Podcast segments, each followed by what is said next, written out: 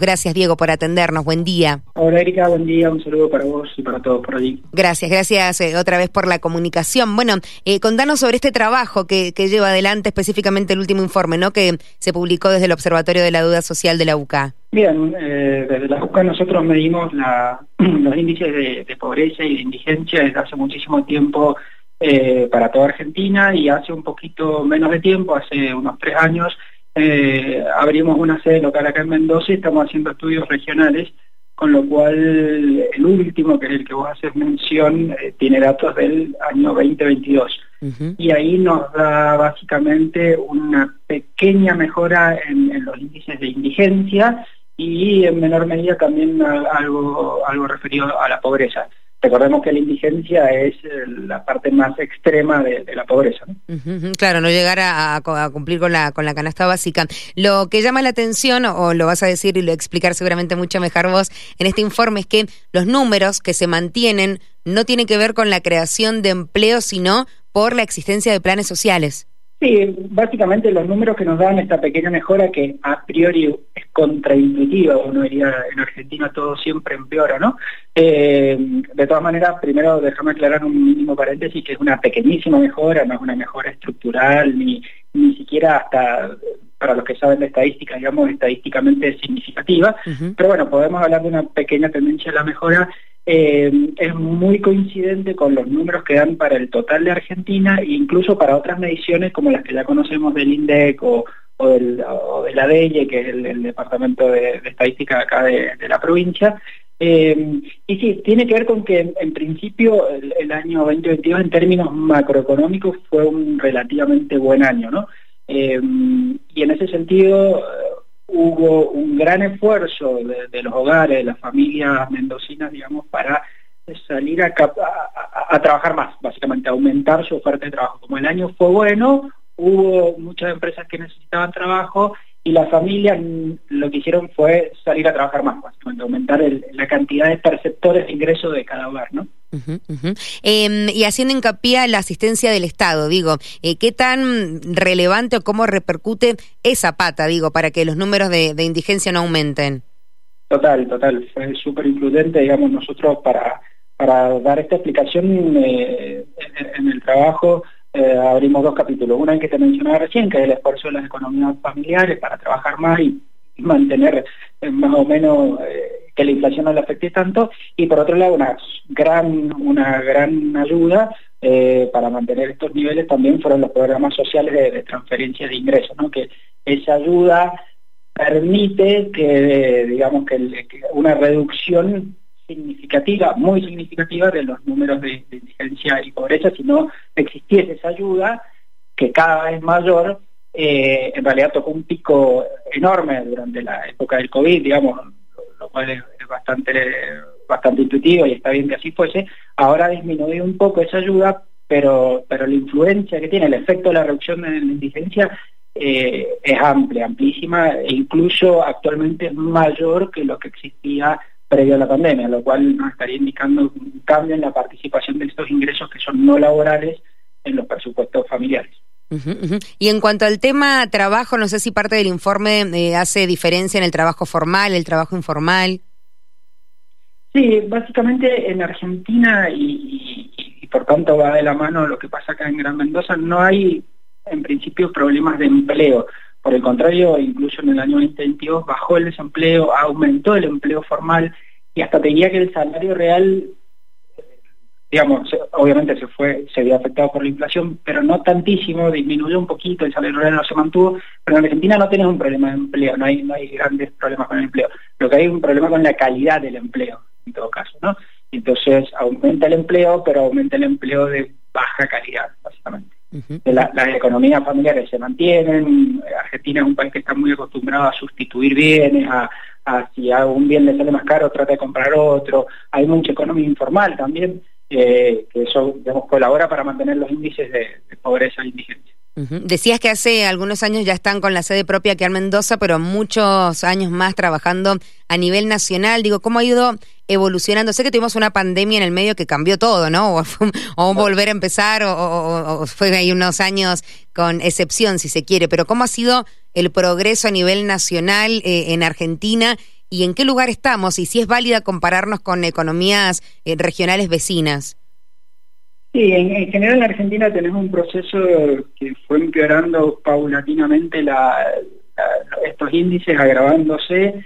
Eh, si se quiere, en los últimos años hubo una especie de meseta o de aplanamiento, pero de todas maneras nos colocamos en números altísimos, estamos hablando de más del 40%, en términos generales podemos decir que más del 40% de los argentinos, incluso de los mendocinos, son, son pobres.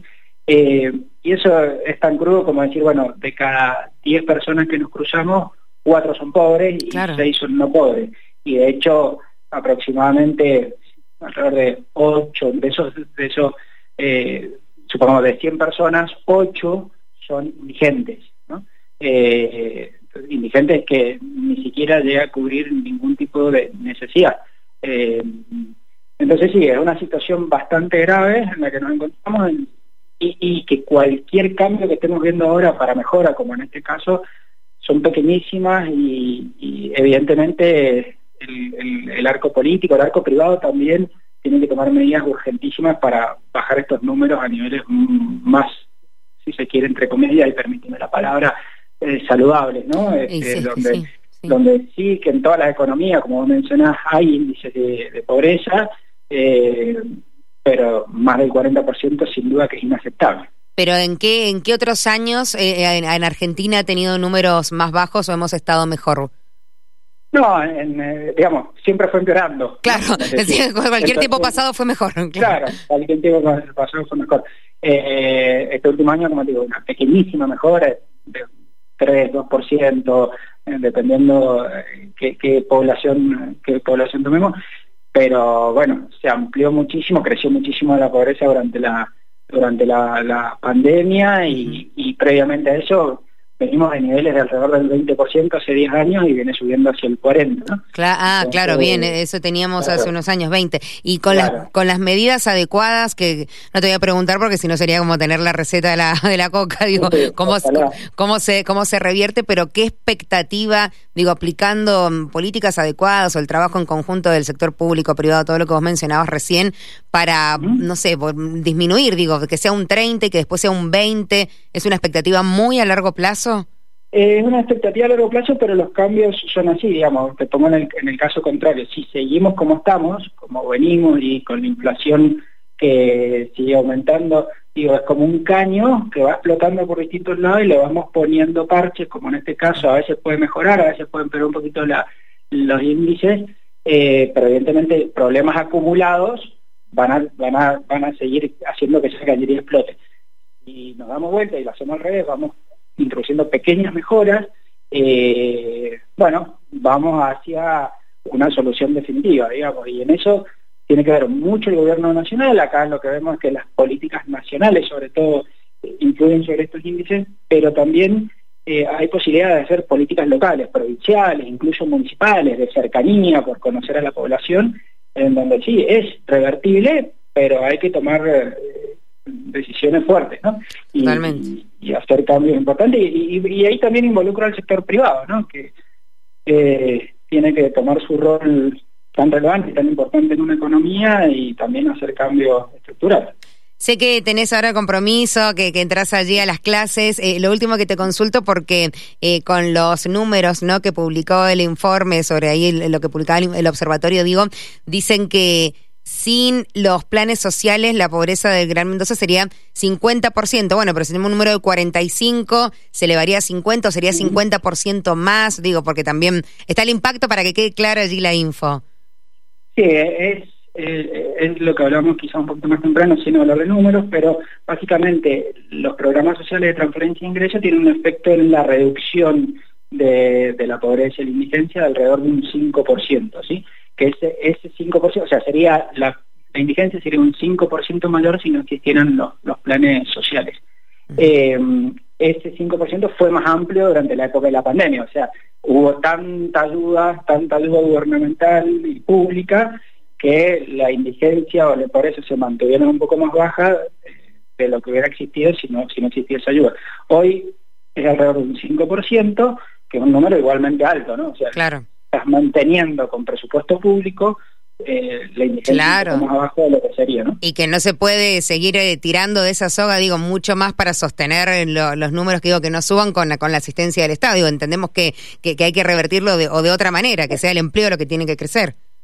Y estás en una trampa porque a, la persona que no tiene nada, por ejemplo el indigente, que es el más vulnerable, eh, todos decíamos que seguramente, ¿no? Si le preguntamos a todos, decíamos que se le dé una mano, que se le ayude y que, se lo apoye. Lo que pasa es que esa situación no puede ser in tiene que eh, existir soluciones de fondo, pero bueno, en el corto plazo la verdad es que no puedes dejar...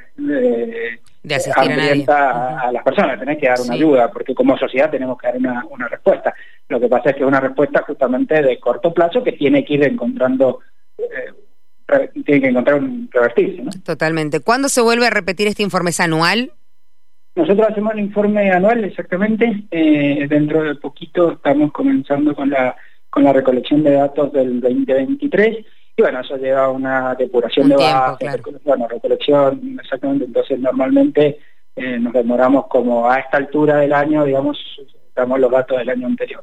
Bueno, eh, esperemos eh, que salgan otros informes para poder charlar, si no será hasta mayo del año que viene, Diego. Ah, seguramente vamos a ir hablando. Sin duda. Informes parciales también. Muchísimas gracias por la, por la comunicación.